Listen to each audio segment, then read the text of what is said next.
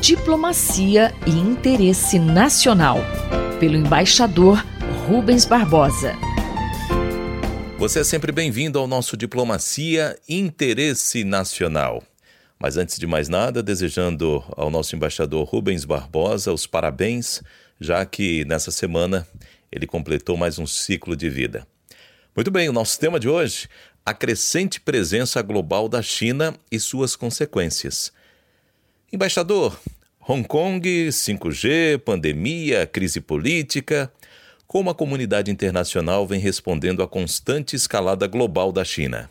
Nessas últimas semanas, a China aparece no noticiário em várias frentes. Primeiro foi a crise com Hong Kong, em que se tornou uma região autônoma da China em 1997 quando se tornou independente do Reino Unido.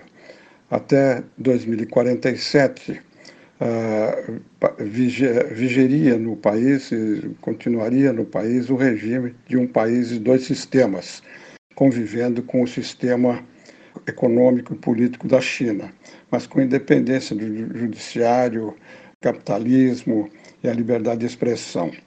Em 2019, começou a crise com a tentativa de aprovação pelo Congresso de Hong Kong de uma lei de extradição, que permitiria a extradição de prisioneiros de Hong Kong por razões políticas e outras para a China. Houve uma grande reação, o governo chinês abandonou essa ideia e agora, em 2020, recentemente aprovou uh, o Congresso do Partido e aprovou uma lei de segurança nacional, uh, punindo a subversão e a ameaça de secessão de Hong Kong, modificando, portanto, o estatuto jurídico da, de Hong Kong. Houve reação interna e uma grande reação uh, dos, da, da, do Reino Unido, da Europa e dos Estados Unidos.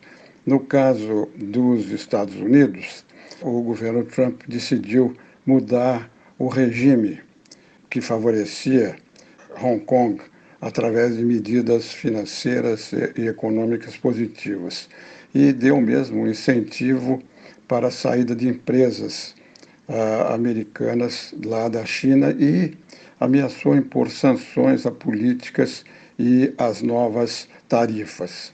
Essa crise uh, com Hong Kong fez aumentar a, a tensão uh, entre os Estados Unidos e a China, além da questão comercial, uh, das, das barreiras, das sanções contra a China e do acordo que foi assinado, mas ainda não foi implementado, o acordo comercial na primeira fase, também houve uma escalada na disputa tecnológica por causa da tecnologia do 5G, em que há uma campanha americana para impedir que países comprem essa tecnologia.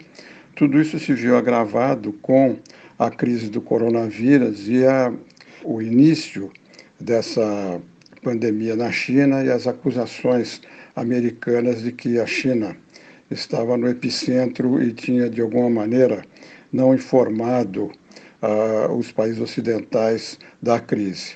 Uh, em cima disso tudo, vem agora essa crise geopolítica, com a crise de Hong Kong, a ameaça também é, por movimentações navais perto de Taiwan e também é, nas costas da Malásia, do Vietnã e em outra frente com, com a Índia, onde houve escaramuças é, com tropas indianas.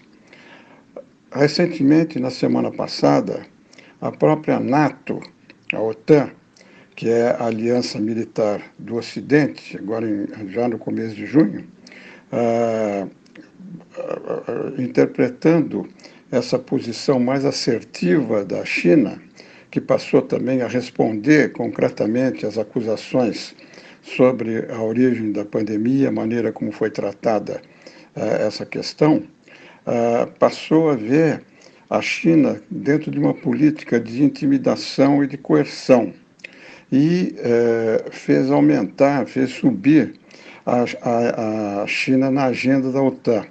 Quase chegou a ser considerada como um novo inimigo e uh, uh, se tratou de meios e modos para conter a China, a exemplo do que está fazendo os Estados Unidos. Isso tudo no meio de tensões internas na OTAN, com a ameaça dos Estados Unidos de retirar 10 mil soldados uh, da Alemanha. Então, essa questão da China e a relação no sudeste da Ásia, no Mar do Sul da China, é uma região de grande tensão que, cuja tendência é aumentar gradualmente. Eu sou o Mário Santi e conversei com o embaixador Rubens Barbosa.